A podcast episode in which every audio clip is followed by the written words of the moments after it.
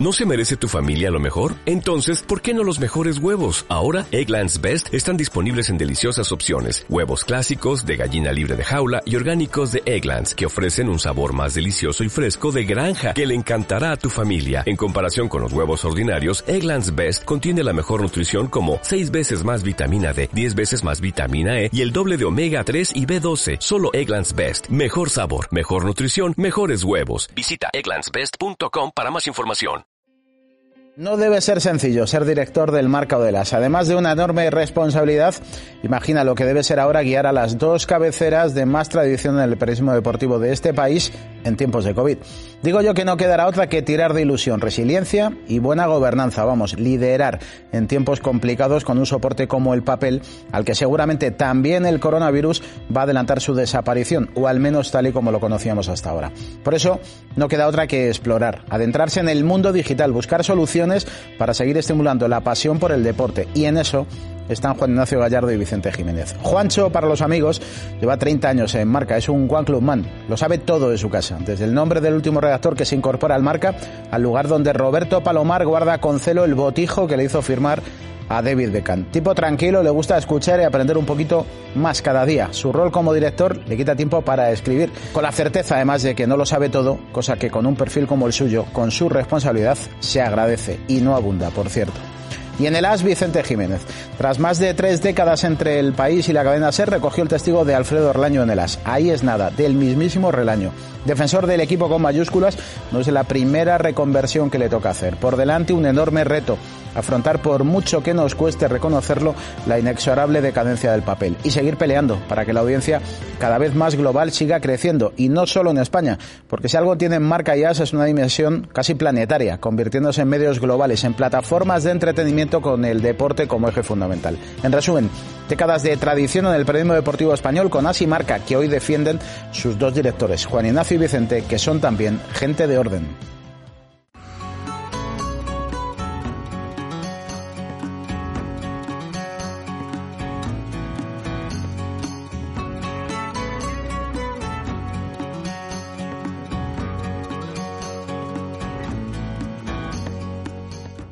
Entonces, ser director de un periódico, Juan Ignacio, todavía está de moda.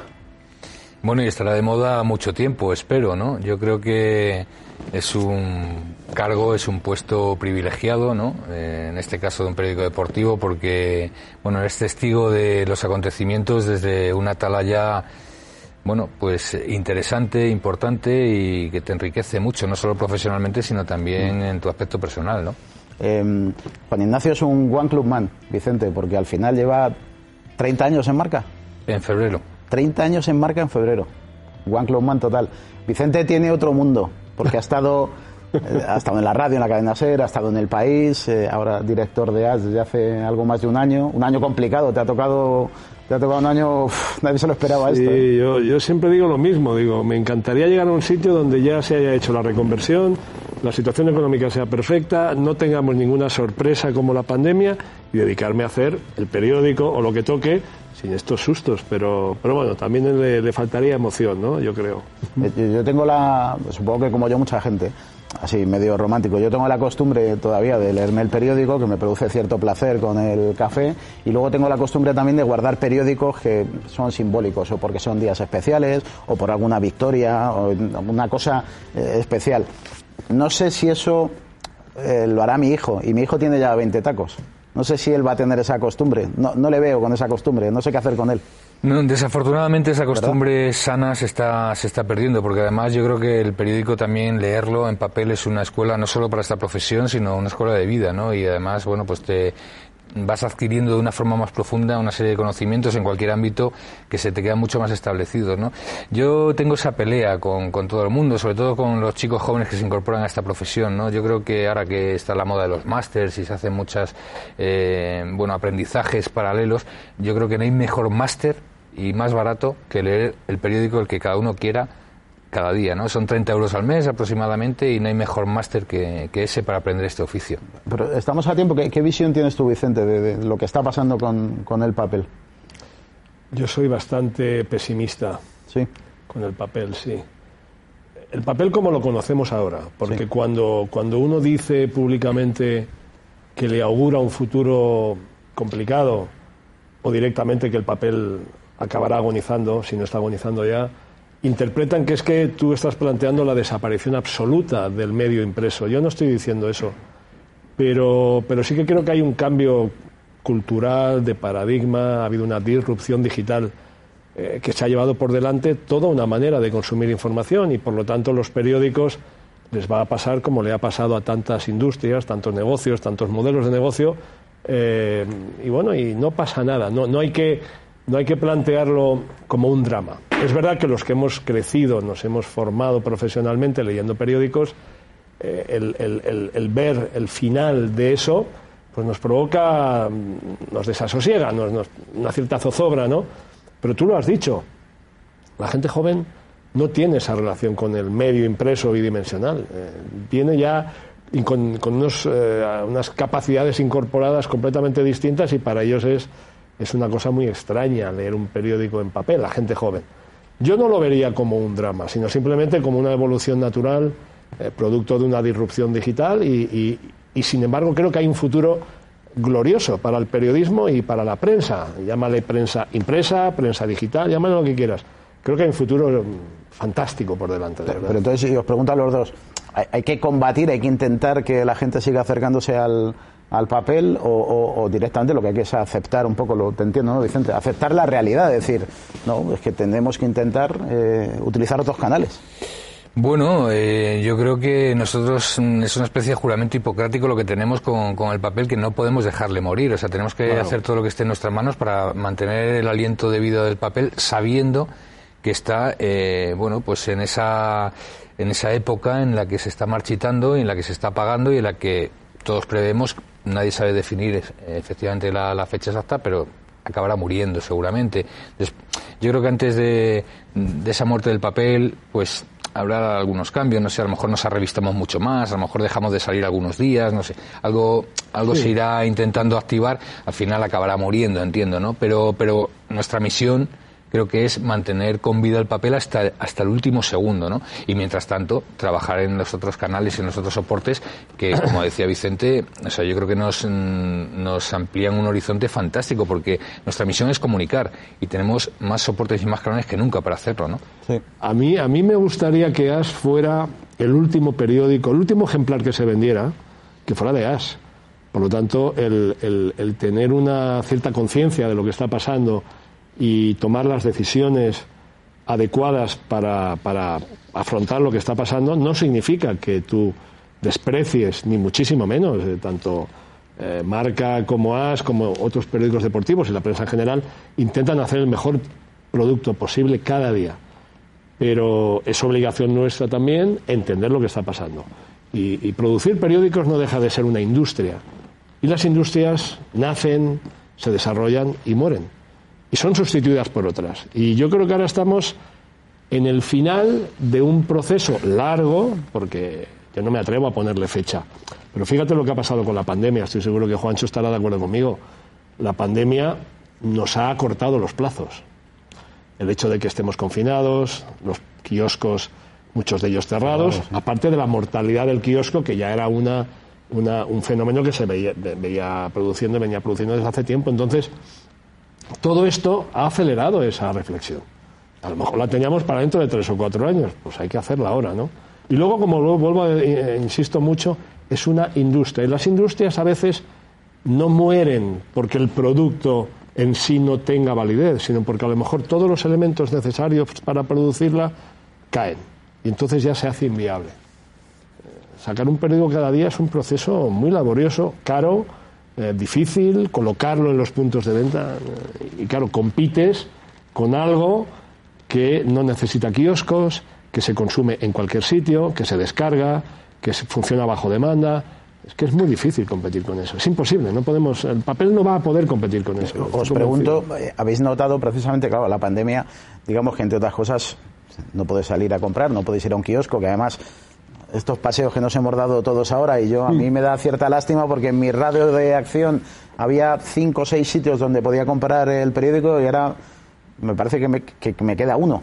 Creo que me queda uno. Eh, eh, toda la parte digital, ¿eso lo va a compensar? ¿Tenéis cierta tranquilidad con, con, eso? Debería compensarlo, debería compensarlo porque yo creo que siempre va a existir una demanda de información por parte del ciudadano, ¿no? Entonces nosotros al final somos un medio de comunicación y nuestra misión, como decía antes, es comunicar. Nadie nos obliga a, a comunicar desde un determinado soporte, ¿no? Al final lo que tenemos que mantener vivas son nuestras marcas y nuestras cabeceras y, transmitir al público bueno pues eh, la información a través del canal eh, que podamos y que, y que más le gusta al público no es verdad como antes lo decía Vicente pues eh, todo el desarrollo digital pues le permite a la gente estar informada también en tiempo real, ¿no? que eso es muy importante y contra eso no puede competir el periódico.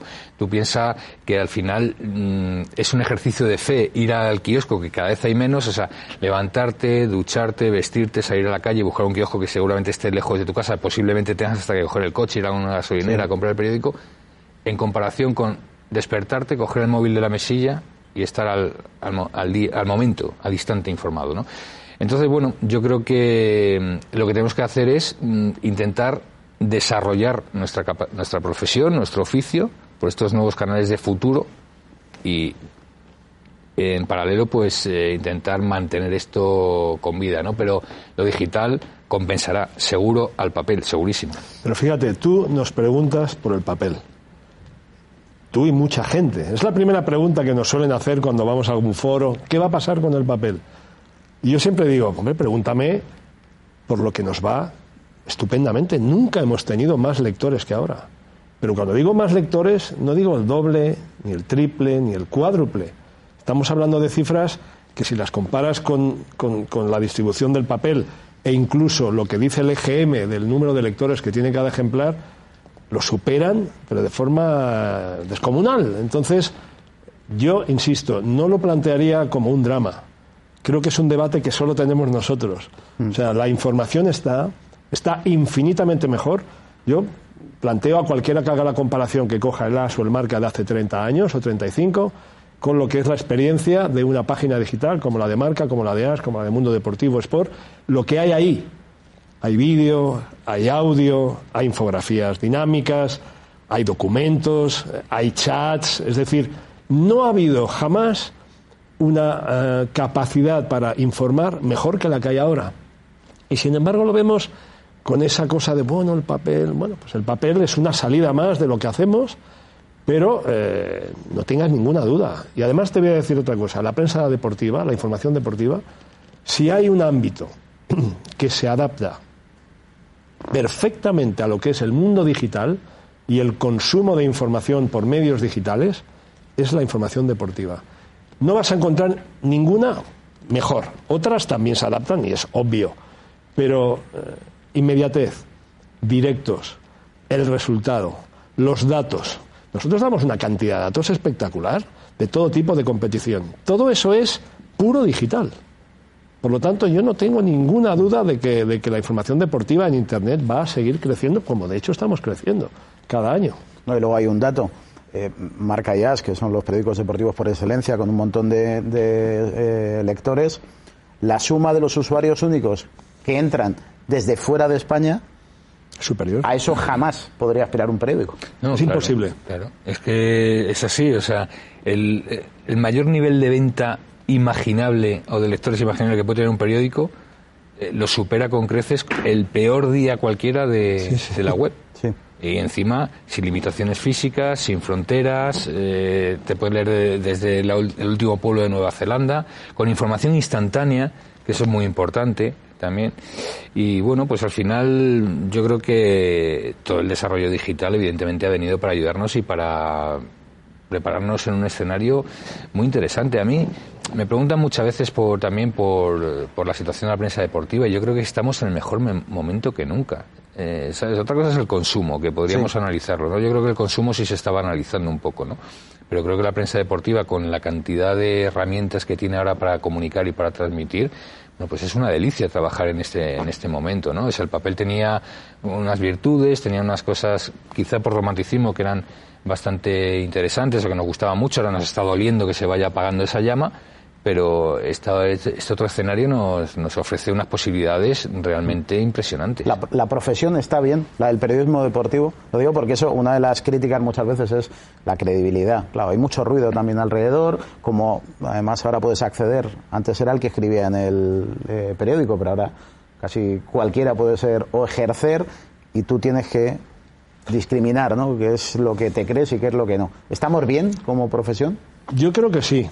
Es decir, con, el, con, el, con la prensa deportiva y el periodismo deportivo siempre ha habido un cierto paternalismo por parte del resto del mundo periodístico. Es decir, desde el cliché estúpido del que no vale para deportes, que esto lo hemos oído muchas veces, Ah, bueno, claro, pero es que esto de la información deportiva, eso es una olla de grillos, ahí se, se publican muchas falsedades, eh, eso lo hacéis. Bueno, y tú dime dónde no se publican falsedades hoy día. Quiero decir, eh, cuando se habla de eso, la gente no conoce realmente cómo se hace un periódico deportivo, eh, el rigor que le mete la gente, la especialización que requiere la prensa deportiva y la magnífica escuela periodística que es la prensa deportiva. Eh, la prensa deportiva lo que le está pasando es lo mismo que la prensa generalista. Es las redes sociales, la sustitución del protagonismo del periodista frente a la información absolutamente falta de solvencia que circula por las redes y eso lo tenemos que afrontar exactamente igual que si fuéramos periodistas de economía o periodistas de cultura o de, o de política. Pero yo sigo viendo en las redacciones, por lo menos en la, en la que yo conozco, gente muy válida, gente muy seria, gente que trabaja con muchísimo rigor y incluso ese capítulo que tiene la prensa deportiva, que son los fichajes, donde dicen que os los inventáis y todo. Eh, eso no es cierto. Eh, yo pongo hago una comparación y, he estado 25 años trabajando en el país, con lo cual conozco un poco la otra información que no es deportiva. Eh, cuando tú hablas de un fichaje es porque eso se está moviendo. Hay unos agentes que lo están moviendo, hay un club que tiene interés, hay un club que es el dueño del jugador que tiene interés en mover también a su jugador, y nosotros contamos eso. Es como si, eh, por comparación, me hablaras de un proyecto de ley que está en la mente del legislador o del Poder Ejecutivo, que lo están trabajando. ¿Sabes lo que pasa, Vicente? Que el proyecto de ley no emociona al que lo está viendo. Bueno, Sin embargo, nosotros trabajamos con un material muy sensible que, que, llega a la emoción de la gente, que le puede alegrar el día o, o, le puedes torcer el desayuno, claramente. Claro, sí, nosotros somos la prensa del corazón. La verdad, la prensa del corazón somos nosotros. Sí, es así. Desde luego vamos al corazón. Porque vamos al corazón del aficionado y, y verdaderamente yo creo que la profesión está en un buen momento, en un gran momento la profesión periodística, porque además jamás en la historia ha habido tal abanico de posibilidades para que el consumidor, el aficionado, el lector, el internauta pueda elegir lo que, lo que quiere leer.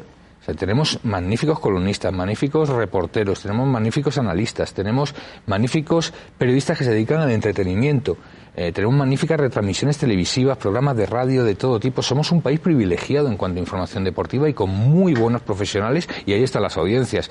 La audiencia al final es el algodón. Eh, cuando algo se hace mal, pues no funciona. Sí. Y sin embargo, todos tenemos unas magníficas audiencias. Entonces yo creo que la profesión está muy bien. Yo creo que, que tenemos que sentirnos satisfechos.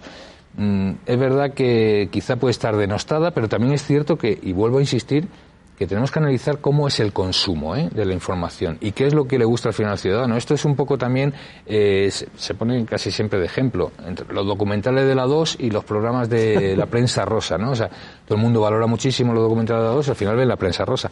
Se hace más, eh, al final, ¿qué elige? Elige el ciudadano lo que quiere. Nosotros nuestra obligación es, dar, es darle lo que quiere, ¿no? Y yo creo que es, eh, los periodistas deportivos de todos los sectores, de todos los medios y de todo el ámbito y del espectro español, le dan al aficionado todo lo que quiere, porque lo que quieras lo vas a encontrar. Y una última cosa, eh, todos los aficionados están perfectamente informados y muy rápido, y sobre todo con la prensa española, de todo lo que acontece en el mundo del deporte. Eso no ocurre en ningún otro ámbito del periodismo. O sea, cuando pasa algo en el deporte, los primeros, o sea, cuando pasa algo, los primeros que se enteran son los aficionados. Entonces están perfectamente informados, creo yo. Mm. Eh, quería preguntarte, Vicente, como has estado muchos años en el país, como decías, en, en la cadena SER, has trabajado fuera de España, ¿qué es lo que más te ha sorprendido para bien cuando de repente aterrizas en una redacción deportiva de pues solera, lo, como es la de ASO, como lo, puede ser la te de lo, te lo voy a decir porque para mí, eh, lo, digo, lo digo a menudo, porque realmente, no voy a decir que fuera una sorpresa, pero sí que fue algo que me, que, en fin, me, me llenó de satisfacción, que diría, que diría algún, algún político. Y era la dimensión, la dimensión de lo que era AS, de lo que es AS, o de lo que es marca, o lo que es la prensa deportiva, por porque sí que es verdad que yo llevaba muchos años, 25 años sin tocar nada de prensa deportiva, más allá de la responsabilidad que puedas tener en una redacción donde hay información deportiva. Entonces, yo lo que descubrí es que eh, aquellos periódicos eh, que leíamos en papel eh, muy, muy posicionados en cuanto a un determinado club o a los clubes de una determinada ciudad, con, con, firmas históricas y demás, son ahora auténticas plataformas de información, entretenimiento y servicios globales. Eh, yo hablo por AS, que es lo que conozco, pero estoy seguro que, Juancho coincidirá conmigo. Eh, AS es una plataforma de información global.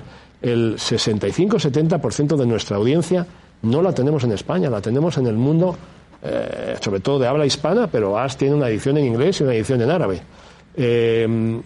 tenemos 10 ediciones digitales que superan a las ediciones en papel que llegamos a tener en el mejor momento de la venta de periódicos. Eh, hacemos información para lectores colombianos, chilenos. Cuando digo información para ellos, es que se la hacemos para ellos y la hacen periodistas chilenos, mexicanos, eh, argentinos, peruanos, eh, estadounidenses. Es decir, yo invito a, mucha gente que, todavía piensa en la prensa deportiva, en el producto papel, que visite un día una redacción de, una, de un periódico o de una plataforma de información deportiva y que le expliquemos lo que hacemos cada día.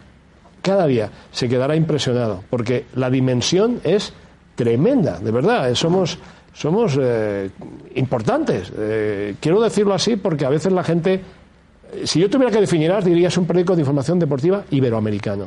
Ni siquiera diría que es un periódico español, aunque la cabecera, lógicamente, donde se la conoce más es aquí. Mm. Pero, pero eso fue lo que más me, más me llamó la atención fue subirme a un barco muy grande, muy grande y por lo tanto, ojo, a ver hacia dónde lo llevas. Y el, y el One Club Man Gallardo, en 30 años, claro, tú has visto de todo. Yo he tenido una parte de mi historia en, marca que al final, sí que, sí que noto una cosa, no sé si, em, creo que ya no hay trincheras. Antes en el premio deportivo había muchísimas trincheras. Demasiadas. y, y ahora no. Ahora cada uno, a lo mejor porque como lo tenemos todos igual de complicado, como no tenemos el acceso a los protagonistas, como no, como no sé si hemos dejado atrás esa rivalidad y decirlo, tengo que tener yo, no, ahora es yo tengo que hacer lo mío porque no puedo perder ni un segundo en saber lo que eh, va a hacer la competencia. Creo que pasa en todo. Creo que pasa en la radio, pasa en la, en la prensa, centrada en el periodismo deportivo. Pasa un poco en la sociedad también, ¿no? Yo creo que la sociedad camina hacia hacia un lugar de encuentro donde tiene que predominar el talante, la discusión serena. no, estamos en los días precisamente que eso. No, pero bueno, pero mira, a, mí, por ejemplo, las discusiones del Congreso, hablando de política y demás, pues me parecen muy sanas y muy constructivas. No se trata de eso, se trata de discutir, evidentemente sin sobrepasar ciertas líneas Discutir para avanzar. Discutir para avanzar y para construir, exacto.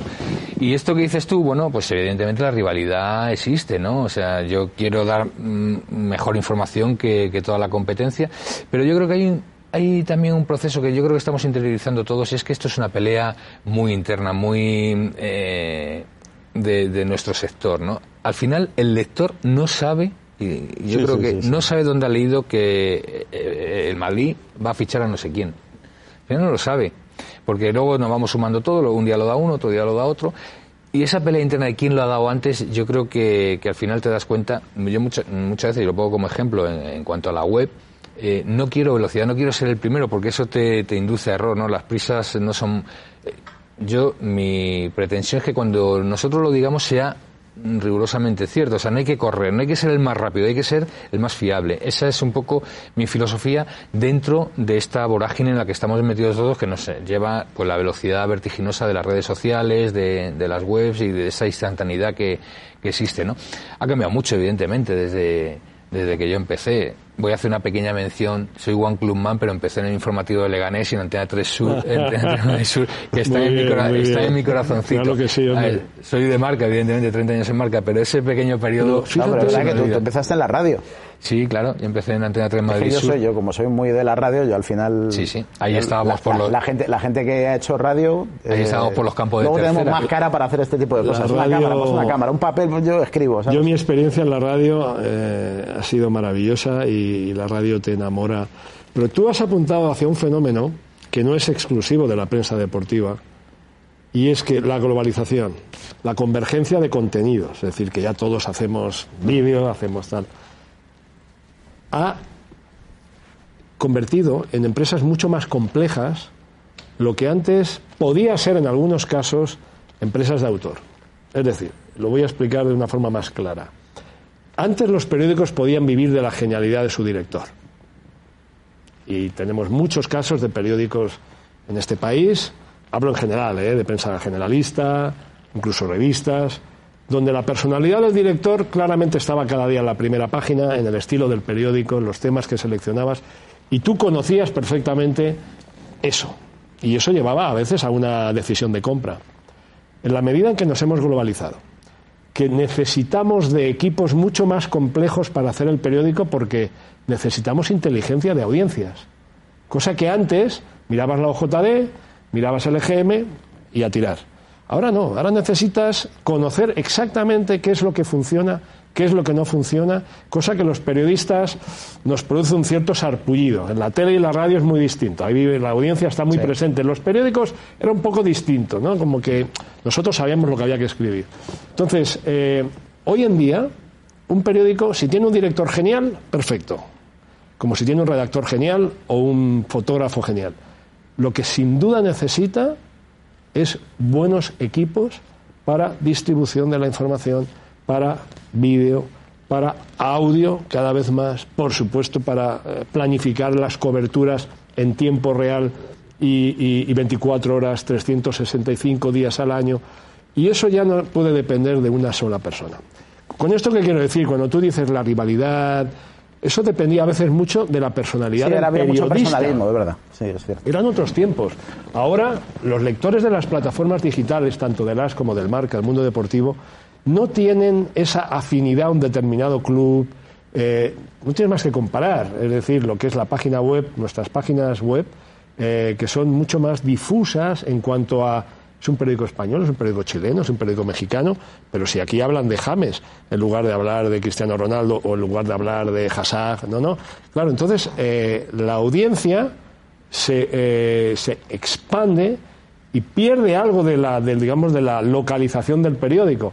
Pero todo eso, ese fenómeno globalizador, nos augura un futuro mucho más interesante haciendo periodismo en español. No lo olvidemos nunca. ¿eh? Cuando tú esto se lo cuentas a un periodista italiano o alemán, se pone a llorar.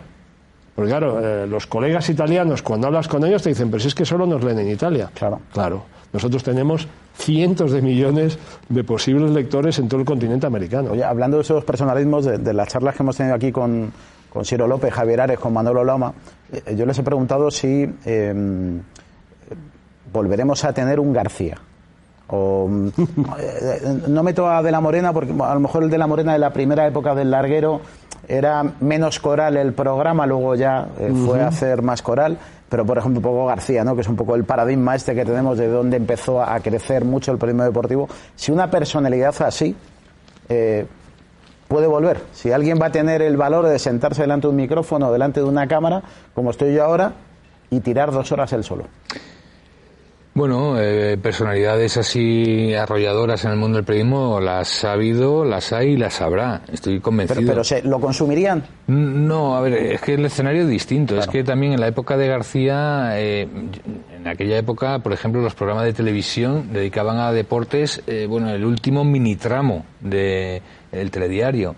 Eh, luego la información deportiva fue adquiriendo más peso, más protagonismo en, en casi todos los soportes, pero estaban José María García, eh, de la Morena, en su época sobre todo José María García, y es que no tenía rival, no tenía rival. Ahora mismo hay una rivalidad en cuanto a número muy importante, entonces el escenario ha cambiado completamente. Es muy difícil, o sea, que salga lo veo fácil, que consiga eh, coger ese, mm, esa masa de audiencia en exclusiva para él, lo veo muy complicado, porque como hay tantísima pluralidad y ta- y tal abanico de, de Yo lo posibilidades... veo, lo veo imposible. Por la razón que dice Juancho. Ahora tenemos gente así.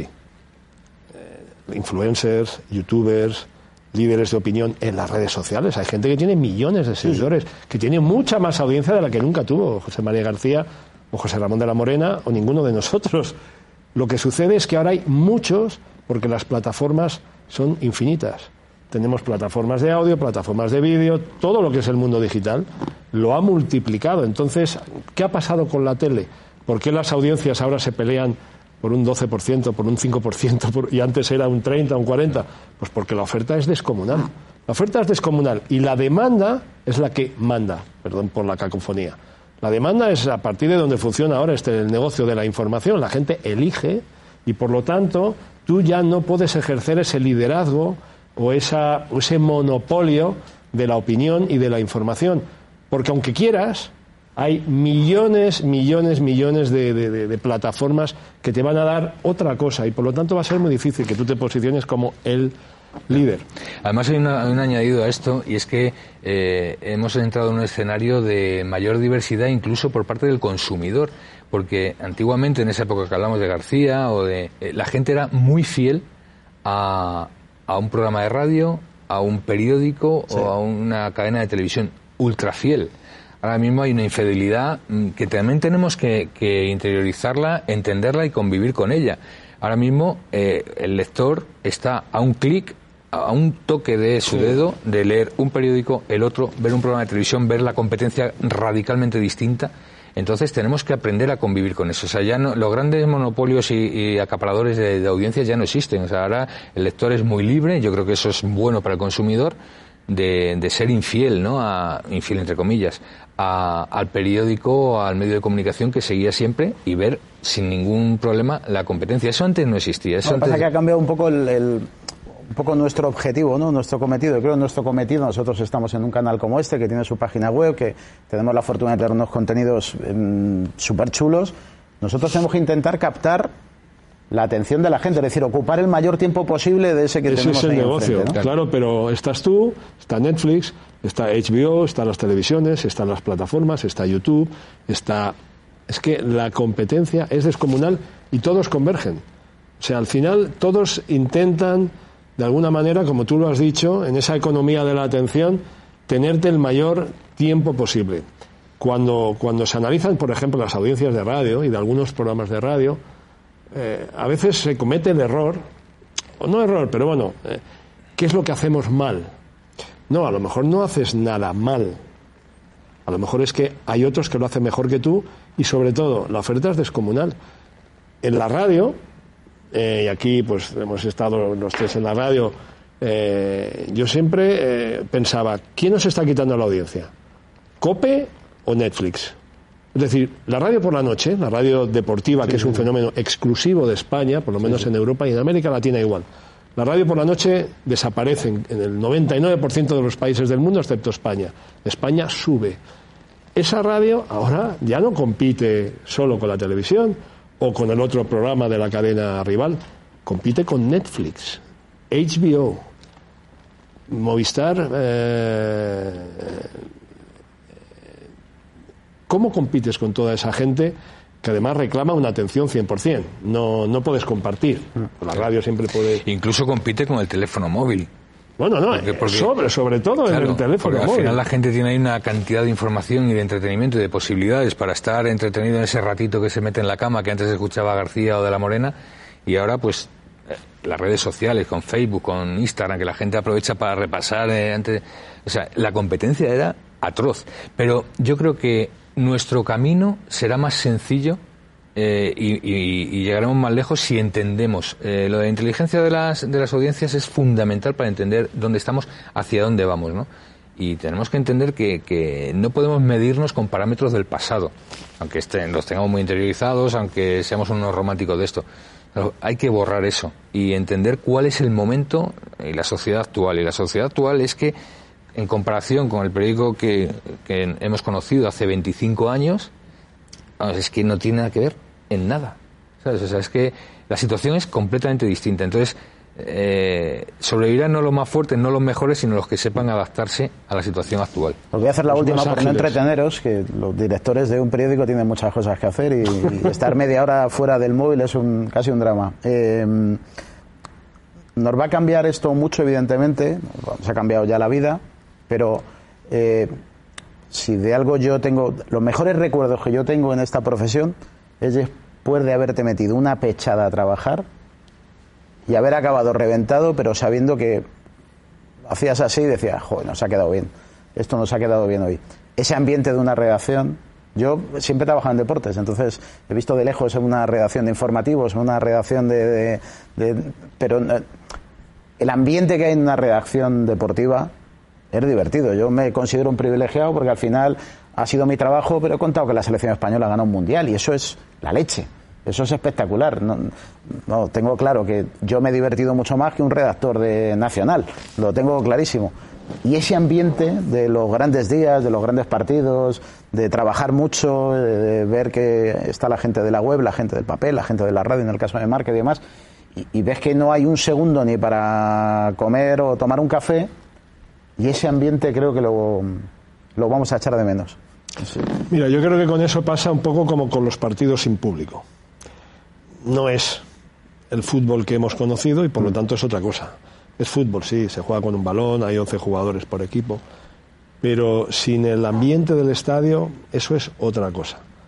Las redacciones yo creo que les pasa lo mismo. Está muy bien que hayamos descubierto que somos capaces de teletrabajar. Eh, está muy bien que hayamos podido sacar el periódico cada día sin falta. Está muy bien que hayamos podido sostener nuestra plataforma digital sin estar todos juntos. Pero yo que voy casi cada día a la redacción o cada, día a la redacción, eh, no quiero una redacción vacía, para nada. Eh, la, riqueza que uno obtiene de el, cuando haces un trabajo, trabajo intelectual, si haces un trabajo manual, pues igual es otra cosa, pero un trabajo intelectual tiene que haber contacto, tiene que haber intercambio y eso Teams o Zoom no lo sustituyen. poder echar una, una charla durante un rato con alguien que te encuentras por Teams tienes que planificarlo. Entonces, eh, yo creo que volverá, ¿eh? Yo soy optimista. Yo creo que ahora estamos en, en el ojo del huracán con esta terrible pandemia, pero yo creo que volveremos aprenderemos lo bueno del teletrabajo, es que, tiene cosas buenas. Eh, ¿eh? Vicente y Juan Ignacio, es que yo creo que eso hasta limita la creatividad, porque de esas discusiones, de esas discusiones sale una mejor portada. Absolutamente, y siempre hay alguien que te advierte de algo, pero si no está en la reunión que has programado a esa hora, yo creo que hay cosas buenas en el teletrabajo eh, y esta ha sido una experiencia que nos ha puesto las pilas a todos. ¿eh? Sí, sí, claro. Nos ha puesto las pilas a todos. Se pierde eficiencia. ojalá volvamos, ¿no? Se pierde eficiencia con el teletrabajo, eso es evidente, pero principalmente porque yo creo que este oficio en el que estamos nosotros sumergidos es absolutamente de relaciones humanas, ¿no? Entonces, al no tener ese contacto humano, pues eh, es peor, ¿no? Y eh, es una profesión, un oficio súper satisfactorio, tú decías, ¿no? O sea, cuando la sensación esa de, placer absoluto cuando haces algo, cuando estás en un evento súper importante, ¿no? Yo a mí eso me produce, bueno, pues una compensación o una recompensa de este trabajo que, que no tiene precio, ¿no? Y, y, a mí también me excita mucho decir, oye, pues anoche hemos acabado ya, me excita mucho pensar que mañana tienes otro día por delante en el que no, te sabes, no sabes qué va a venir por, eh, qué te va a venir de frente, ¿no? O sea, que cada día afrontas una experiencia nueva. Eso es súper satisfactorio, ¿no? Yo, la verdad es que creo que estamos en el mejor oficio del mundo y espero contar cuando me retire supongo que dentro de muchos años, al menos lo deseo, que, he disfrutado de, este trabajo. Ah, pero tú ahora echar la vista atrás y, seguramente hay muchos sinsabores, pero yo he hecho la vista atrás y solo tengo, es que creo que solo tengo recuerdos buenos. O sea, eso ahora que por ejemplo hemos vivido aquí hace poco, ese nerviosismo del día de la final de Rafa en Roland Garros, que es que parece que vas a jugar tú. Si es que a mí me cuesta todavía, no duermo tranquilo porque estoy pendiente y quiero venir muy pronto por la mañana a no hacer nada realmente para estar aquí. Pero es que en la medida que nosotros nos apasionemos, conseguiremos transmitir esa pasión al lector. Esa es la clave de nuestra profesión para mí. O sea, apasionarnos para transmitir esa pasión y que el lector, eh, que la audiencia mm. la, por eso, por eso es tan importante la audiencia, el público en los acontecimientos deportivos. Yo no me imagino la subida al Peduez sin los cientos de miles de aficionados allí apretando al corredor. No me imagino una final. Bueno, sí que me la imagino, la hemos visto, una final de Champions sin gente pero no es lo mismo, ¿verdad? ¿Por qué? Pues lo decía antes Juancho, la prensa deportiva es la única que vive de las buenas noticias. Las malas noticias venden poco en la prensa deportiva. A pesar de eso se publican y a veces una mala noticia es para uno, pero para otro es una excelente noticia en la rivalidad de los clubes. La prensa deportiva va mucho al sentimiento. Él ha dicho que es la prensa del corazón, pero es verdad. Nosotros construimos mitos, escribimos de gestas. Eh, el partido de Nadal eh, tiene una épica que no tiene ningún acontecimiento. ¿Por qué? Pues porque es el, individuo solo, el esfuerzo y sobre todo la victoria. Si hay victoria, todo lo demás se ordena. Entonces, claro, es un tipo de prensa muy particular. Nosotros no vivimos bien con la ausencia de público, nosotros no vivimos bien con el virus porque a lo mejor es una gran noticia mundial, como de hecho la es, eh, lo es, y todos los periódicos escriben, pero para nosotros no. Yo cuando, cuando se suspendían las competiciones, sinceramente, eh, mi preocupación era tremenda. Digo, bueno, ¿de qué vamos a vivir? Nosotros no vivimos de contar que no se, que no se hacen los juegos. Lo contamos, pero no vivimos de eso. Vivimos de los 100 metros, vivimos del récord. Entonces, ojalá esto se encauce y dentro de un año, fíjate que ya pongo un plazo largo, estemos hablando de cómo eran los tiempos de la pandemia. Bueno, habremos aprendido algo. Digo yo, Juancho, mucho, mucho. que habremos aprendido, espero. Estamos obligados a, a, sacar lecturas positivas y aprendizaje de esta situación como sociedad. Mm. Pues nada, creo que han sido 40 minutos, así que agradezco mucho los 40 minutos de los dos directores de, de Asimarca. Vicente, muchas gracias. Gracias, gracias a ti, Juancho. Gracias a ti.